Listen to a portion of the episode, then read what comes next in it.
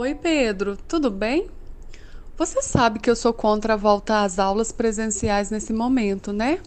Pois olha só essa postagem do Facebook que uma prima do Rio me mandou. É por causa de coisas assim que eu sou contra voltar agora. Nela, diz que no Rio de Janeiro, uma diretora de uma escola morreu de Covid-19 por causa da reabertura das escolas e do retorno às aulas. Ô Maria, é, eu vi sua mensagem aqui agora, essa notícia que você me mandou aí. Aí eu fiquei meio encabulado, que esse trem é meio, meio estranho, né? Meio esquisito. Aí eu fui lá e aproveitei para dar uma pesquisada nessa, nessa notícia aí para ver a veracidade dela. Aí fui num sites aqui que, que fazem busca aí para saber se a coisa é verdade ou não. E adivinha só, minha filha, esse trem que você tá falando aí, que essa, nessa notícia aí, é a mistura. Misturaram. Tem parte que é verdade, tem parte que é falsa. Você acredita nisso? Misturaram verdade com mentira. É, esse pessoal das, das fake news aqui, eles não tem limite, não. Ah, que isso? Confio demais na minha prima. Ela não ia me passar mentiras. E outra coisa, na cidade do Rio, as aulas já voltaram e essa diretora deve ter se contaminado porque teve de ficar frequentando a escola. Ué, Maria, eu entendo que a sua prima não é de mandar coisa mentira pra vocês, coisa notícia falsa pra vocês, mas essa, infelizmente, é. A gente pode até criticar o negócio do retorno às aulas. É, eu também fico muito preocupado se é o momento certo de voltar ou não, mas não dá para fazer isso embasado em mentira, né?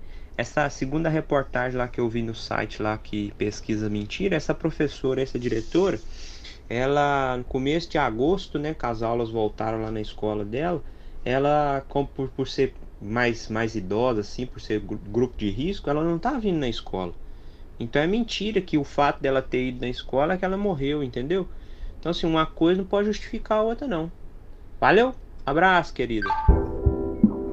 Bem, a questão do retorno às aulas presenciais é objeto de debate e realmente divide opiniões tanto aqui no Brasil quanto em outros países. Isso tem feito com que esse assunto tenha se tornado objeto de muitas disputas judiciais. No caso do Rio de Janeiro, tanto a cidade quanto o Estado, existe uma disputa de argumentos contra e de argumentos a favor da retomada das aulas presenciais. Essa discussão é até legítima e deve ser feita se o objetivo é realmente encontrar uma alternativa para uma retomada das aulas presenciais, desde que não coloque em risco a saúde de ninguém nas comunidades escolares. Sobre esse assunto, existem pessoas que são contra, que são a favor e que até têm dúvidas. Por isso, para entender um pouco mais, convidamos Paulo Nadanovski, epidemiologista e pesquisador da Fundação Oswaldo Cruz, a Fiocruz, para uma entrevista. Vamos ouvir o que ele tem para nos dizer. Antes de tudo, gostaria de agradecer o professor Paulo por nos ceder um pouco do seu tempo e nos conceder essa entrevista. Para iniciar, eu quero fazer a seguinte pergunta. Temos visto que alguns estados e municípios estão autorizando a retomada das aulas presenciais. É o momento certo de fazer isso? Se sim ou não, por quê?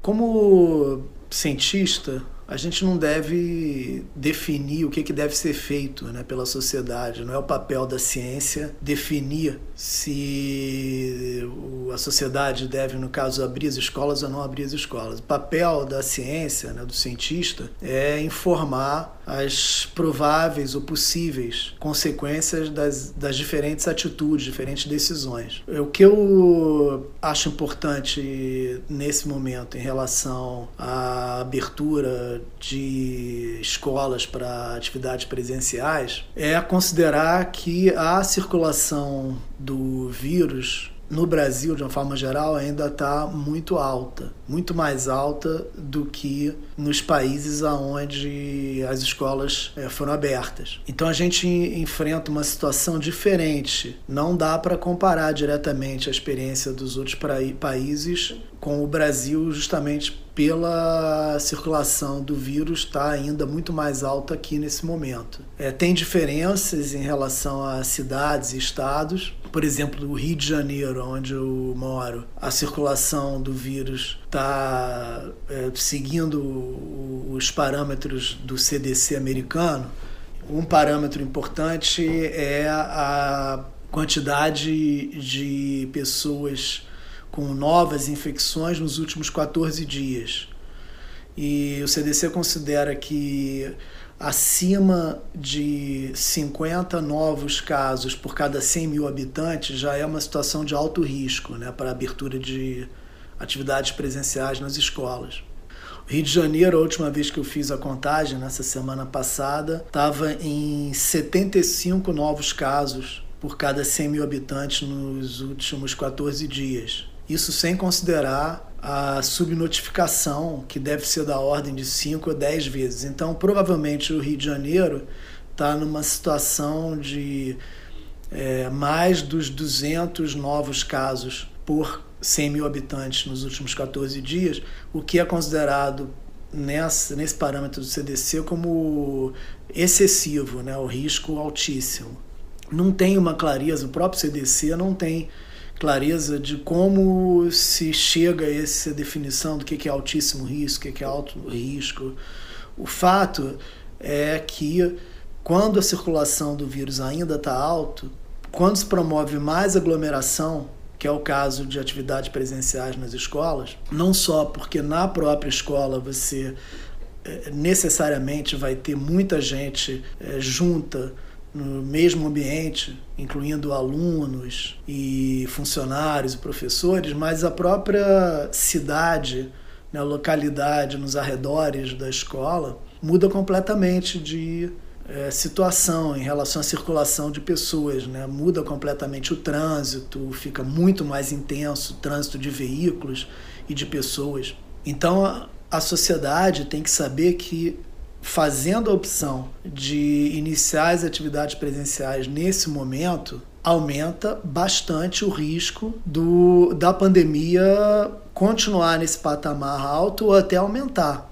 Isso significa um número maior de infecções, de casos necessitando, necessitando de tratamento hospitalar e até de mortes. Uma alternativa, se a sociedade ainda assim quiser fazer a experiência de começar a abrir as escolas, seria abrir de uma forma paulatina, talvez até num formato híbrido, em que uma possibilidade seria iniciar a, a abertura com as crianças que têm mais dificuldade de fazer o ensino remoto em casa né, por dificuldade de acesso à internet, a computador, ou dificuldade de ter gente que fica em casa para poder tomar conta da criança. Então, é, poderia se pensar nessa possibilidade. Ou a possibilidade de se fazer dias alternados. Tem várias formas criativas de se fazer, né, se tomar essa opção. Além disso, tem que ter certeza que as escolas estão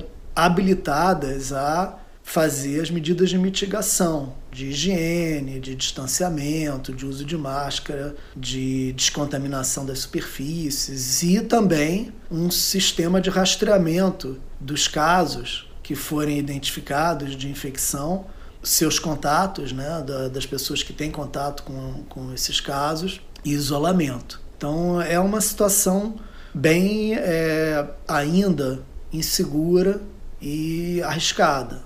Não estou dizendo que a sociedade não deva fazer isso ou aquilo, mas se fizer a opção por abrir as escolas para atividades presenciais, tem que ter consciência de que aumenta o risco de manter a, a, a pandemia no nível que está ou até piorar. No caso específico das crianças, existem afirmações de alguns governantes de que elas são quase imunes ou mesmo imunes ao novo coronavírus. Existe alguma comprovação sobre isso? Em geral, como a Covid-19 age no organismo das crianças? É, o, o que parece que acontece não é que as crianças sejam imunes. Né? Elas, é, em, em, vários estudos, parece que elas são tão suscetíveis a contrair o vírus quanto pessoas de outras idades. O que de fato é, a gente tem clareza já é que as consequências da infecção nas crianças costumam ser muito menores do que em pessoas mais velhas. Então é muito raro é, a gente constatar casos graves em crianças. E é, no organismo das crianças, eu não sou um especialista, é, mas parece que os efeitos são em termos de, da, da mecanismo de ação do vírus, não, é nada diferente. a reação do organismo da criança é que parece ser uma reação muito mais efetiva. É, então, a, a imunidade, o sistema de imunológico da criança parece reagir muito melhor ao SARS-CoV-2 do que das pessoas mais velhas. Isso vai num contínuo, na medida que as pessoas vão ficando mais velhas, parece que o, o sistema imunológico reage de uma forma menos efetiva do que as crianças. Mas é, o fato é que quando você retorna à atividade escolar no, no país, o número absoluto de crianças é tão grande indo às escolas e se expondo que mesmo tendo um risco muito pequeno, né, uma probabilidade muito pequena de uma criança ter um caso, fazer um caso grave da Covid-19, como o número absoluto é muito grande, provavelmente a gente vai é, testemunhar algumas crianças tendo casos graves, né? Porque não é que não aconteça, acontece muito esporadicamente, mas um risco muito pequeno espalhado numa quantidade grande de crianças gera um número de casos. Então, isso é outra dúvida, outra incerteza com a abertura das escolas nesse momento. Uma recente pesquisa de testagem para mapeamento da presença de anticorpos contra o novo coronavírus, apresentada pela Prefeitura de São Paulo, aponta que 7 em cada 10 crianças e adolescentes daquela cidade que já tiveram contato com o vírus são assintomáticos. Esses dados reforçam um argumento usado por quem é contra a retomada das aulas presenciais nesse momento em que ainda existe uma alta circulação do novo coronavírus. Ser assintomático é um problema em um cenário de retomada de aulas presenciais? Por quê? A questão da infecção assintomática é um problema não só entre crianças, é um problema dessa pandemia da, do SARS-CoV-2, porque não só uma quantidade bastante significativa, né, talvez até 20%, 30% dos até adultos mesmo, é, são assintomáticos, é, e tem é, o período pré-sintomático, né, das pessoas que vão ser sintomáticas mas elas já estão infectando os outros no período pré-sintomático, ou seja, elas são assintomáticas antes de se tornar assintomáticas. E por isso que é tão importante a testagem, porque é só com o teste que é possível detectar as pessoas que têm o, o SARS-CoV-2, mas não têm sintomas. Talvez esse problema seja maior realmente entre crianças, né? E certamente várias crianças circulando em escolas, em contato com funcionários e professores e levando para os seus familiares mais velhos a possibilidade da infecção, até porque ela vai estar escondida em muitas das crianças, porque elas vão ser assintomáticas, isso de fato é um problema. Por isso, porque fica difícil, mais difícil de se é, controlar o, o espalhamento, né, o espalhamento do vírus, quando grande parte do, do, contágio acontece pela transmissão de pessoas que são assintomáticas, no caso as crianças. Ainda mais a gente sabendo que no Brasil a quantidade de testes é pequena ainda. Testes, eu digo, para detecção do vírus mesmo, né? o teste molecular, né? com PCR, por exemplo. Então, sim, é, é um, por isso que um, um dos, dos, uma das formas de mitigação importantes para abrir as atividades nas escolas na modalidade presencial seria um programa de testagem para a comunidade escolar e o, o rastreamento dos contatos daqueles que testarem positivo. Quem defende a reabertura das escolas e o retorno das aulas afirma que os malefícios para a formação educacional, relações sociais e o desenvolvimento psicológico de jovens e crianças também são imensos. Os impactos são tão grandes que se fala até que esses jovens e crianças serão uma geração Covid-19 para buscar impedir o máximo possível a contaminação por coronavírus agora e o surto de transtornos de saúde mental depois, o que pode ser feito de modo efetivo? Primeiro, eu acho que é importante a gente ter clareza, do ponto de vista científico, a gente tem um fato consumado de consequências imediatas, inquestionáveis, que é a pandemia do coronavírus, que não só causa doença grave sequelas que a gente não sabe ainda que podem existir da, da doença grave e mortes. Né? Mortes de pessoas em três, quatro semanas depois de contrair o vírus. Né? E nenhum tratamento, quase nenhum tratamento específico que seja efetivo para tratar quem faz o caso grave. Então é uma situação clara, concreta, difícil, que a gente sabe as consequências. Em relação aos transtornos mentais para as crianças, aos déficits educacionais, tudo isso são especulações de médio e longo prazo que a gente não é capaz de, de avaliar ainda. Então, não acho que sejam questões muito equivalentes. Né? É, inclusive, é, essa questão de, de surto de transtorno de saúde mental, isso é, é totalmente especulativo. Inclusive, eu, pra, particularmente, nem acho tão plausível que isso aconteça. Né? Pode estar tendo um mal-estar, um desconforto é, de pessoas que. crianças que ficam em casa, confinadas, mas também tem várias crianças que podem estar se sentindo bem, até outras, muitas sofrem é, bullying é, na escola e estão mais satisfeitas agora em casa. É, é difícil a gente quantificar agora, é, no geral, qual o prejuízo mental, se é que vai ter, em média, mais prejuízo né, porque as crianças estão passando um tempo maior em casa.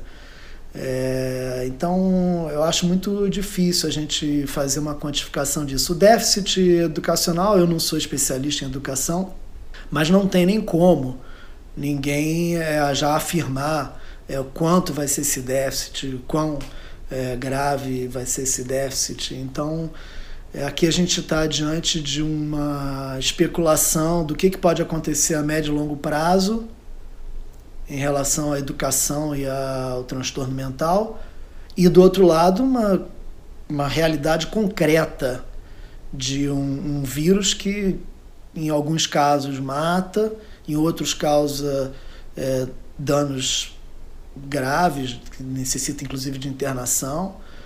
Então, é, não é, não acho que é uma comparação muito assim é, igual, né? Agora gostaria de saber sobre as pesquisas para vacina contra a Covid-19. Existem pesquisas mais adiantadas, outras menos. Poderia nos esclarecer o que ocorreu no caso da suspensão dos testes da vacina desenvolvida pela Universidade de Oxford e a farmacêutica AstraZeneca? Situações como essa, de suspensão e retomada de testes, são normais na pesquisa científica para a produção de medicamentos e vacinas? Eu, eu não fiquei satisfeito com a forma como os pesquisadores e quem está à frente desse, desse, dessa pesquisa é, compartilhou essa problemática. Eu acho que não foi transparente suficientemente. Eu acho que eles tinham que deixar mais claro é, como que eles chegaram à conclusão de que poderiam retomar os testes, ou seja, como eles é, chegaram à conclusão de que o efeito adverso que a vacina causou é, eles chegaram à conclusão de que não seria algo é, ligado à vacina. Então, acho que teria que ter mais transparência. É, de qualquer forma, é, é muito importante né, que a gente entenda que é, qualquer efeito adverso é muito importante na pesquisa de vacina porque a vacina, uma vez aprovada, vai ser utilizada numa quantidade muito grande de pessoas, vai ser utilizada na população quase toda, milhões de pessoas. Milhões de pessoas que estão saudáveis, que estão sem nenhum problema. Então, qualquer intervenção, nesse caso a vacina, que seja feita numa população como essa, o risco de efeito adverso tem que ser muito, muito, muito pequeno para valer a pena. Então, os, os pesquisadores estão certíssimos em serem extremamente cautelosos com qualquer caso de efeito adverso, né? mesmo que seja um só, porque um só nos milhares que estão sendo testados na vacina agora. Mas, quando ela for aplicada em milhões e milhões de pessoas, centenas de milhões, se é um caso em milhares, imagina quantos vão ser em milhões e milhões. Então não pode, né? O efeito adverso tem que ser um, tem que ser um risco de efeito adverso tem que ser muito, muito, muito pequeno. Eu não tenho experiência de participar de ensaios para desenvolvimento de vacinas, eu não sei o quão isso é comum, né, paralisação em, é, enquanto está se desenvolvendo vacinas.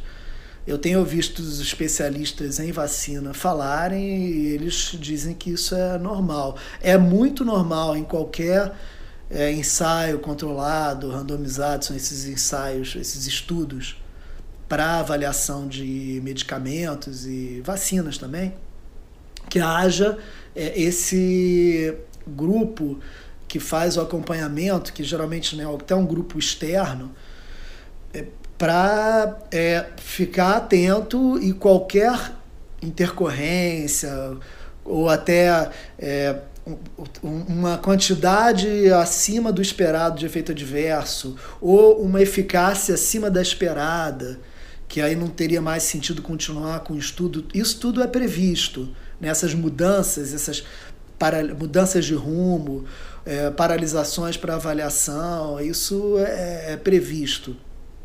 Eu não sei quão comum isso é no desenvolvimento de, de vacina especificamente, né? mas eu acredito que seja relativamente comum por esse cuidado que eu estou dizendo que tem que se ter. É, a gente tem que ter um cuidado extremo, até porque eu acho que eu vou aproveitar a oportunidade para falar de um, um aspecto que não foi, não foi perguntado, mas eu acho que cai bem aqui nessa pergunta. É sobre a, o que, que a vacina está tentando é, é, obter. Né? A vacina quer fazer com que a, as pessoas desenvolvam uma imunidade de uma forma mais rápida do que elas desenvolveriam se a gente deixasse é, elas adquirirem a imunidade atra naturalmente, através do contato com o vírus. Então, a gente está tendo muita dúvida no momento em relação a como funciona o nosso sistema imunológico em relação ao SARS-CoV-2. Tem várias é, pesquisas mostrando, por exemplo, que é, tem aspectos ligados ao nosso sistema imunológico, não necessariamente a produção de anticorpos, por exemplo, as memórias de células T, por exemplo, que pode, podem ser importantes para nossa imunidade. Pode ser que a população já tenha, esteja atingindo um nível de imunidade para o SARS-CoV-2 que já por contato com outros tipos de coronavírus anteriores a esse, e também por, talvez por, por contato com esse próprio coronavírus nessa pandemia, mas que não chegou a gerar né, uma infecção em, de fato, uma doença na pessoa, mas que foi suficiente para gerar uma, uma, vamos chamar, a memória né, imunitária mais completa, que talvez seja suficiente para evitar essa pandemia se manter por muito tempo. Então, é, será que a vacina vai tornar esse processo mais rápido? Pode ser que não. Por isso que é importante a gente insistir no, no teste da vacina para saber se ela vai de fato trazer um benefício a mais do que a própria imunidade adquirida que as pessoas estão adquirindo é, ou estão revelando né, que tem em relação ao SARS-CoV-2 naturalmente, mesmo sem a vacina. Então imagina, se a gente naturalmente está conseguindo. Não é, não é muito implausível isso que está se considerando quando a gente pensa, por exemplo, nas situações como Manaus. Né? Manaus é uma situação difícil de explicar. Né? Houve um pico muito grande de casos e mortes, mas depois houve caiu e está mantido baixo. Né? E o que está fazendo ficar baixo mesmo sem vacina e, e ainda com pro, possivelmente, né, pelo que a gente vê das evidências, uma quantidade, um percentual muito grande de pessoas ainda é, sem anticorpos para o SARS-CoV-2. Mesma coisa tem acontecido em Nova York, em Londres, né, em Madrid, em locais onde, so, onde as pessoas sofreram muito com essa pandemia.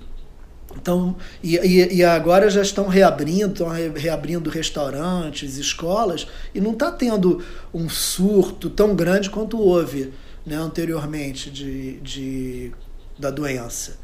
Então, é, pode estar havendo de fato algo em relação à imunidade, da, da, não só a imunidade, talvez as pessoas mais suscetíveis já tiveram a doença, muitos já morreram, infelizmente E as pessoas que sobreviveram à primeira onda talvez sejam pessoas menos suscetíveis, mais resistentes. Então, a gente tem tantas dúvidas em relação ao que é, a nossa imunidade de fato é, é capaz diante desse SARS-CoV-2 agora, depois de seis meses, sete meses da pandemia do Brasil, que a gente tem que ser muito cuidadoso para definir se de fato a vacina vai trazer um benefício a mais e não vai trazer nenhum efeito adverso.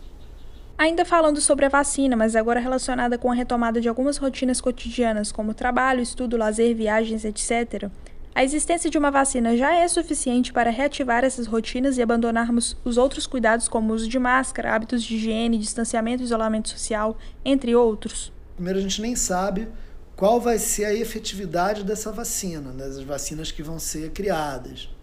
É, a vacina pode ter diferentes níveis de efetividade. Ela, é, tem vacinas que têm uma efetividade quase completa, quer dizer, pessoa, as pessoas que tomam a vacina ficam garantidas que não vão ter doença. Tem outras que não, que, que é parcial. É, algumas, muitas pessoas que tomam vacina não vão desenvolver a doença, mas outras vão.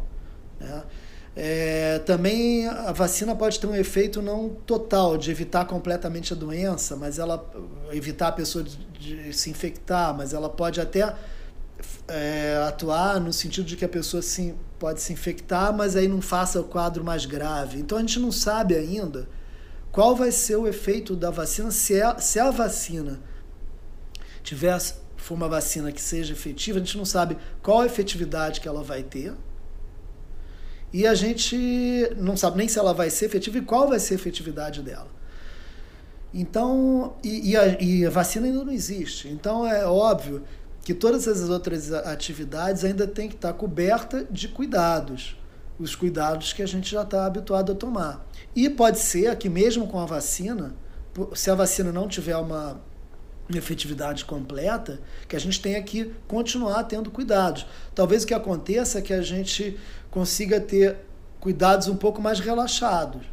Então a gente, se tiver uma vacina que seja talvez, sei lá, é, 50% efetiva, então a gente já é uma, alguma coisa, melhor do que nada.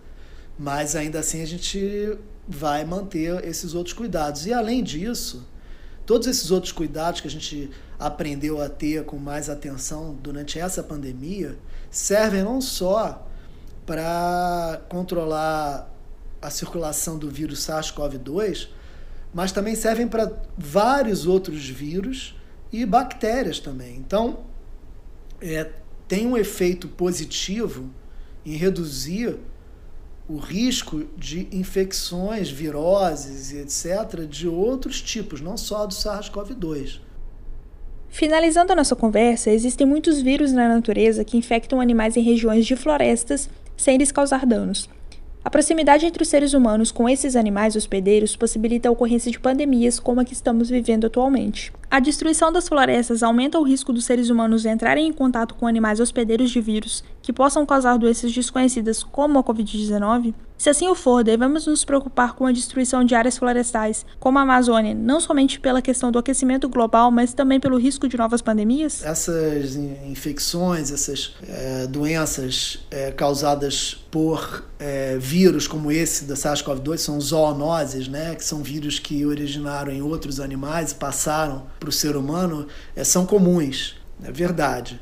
A gente, inclusive, tem dificuldade de de identificar o momento em que há essa passagem, né? Só lembrando uma, uma, uma outra doença, né?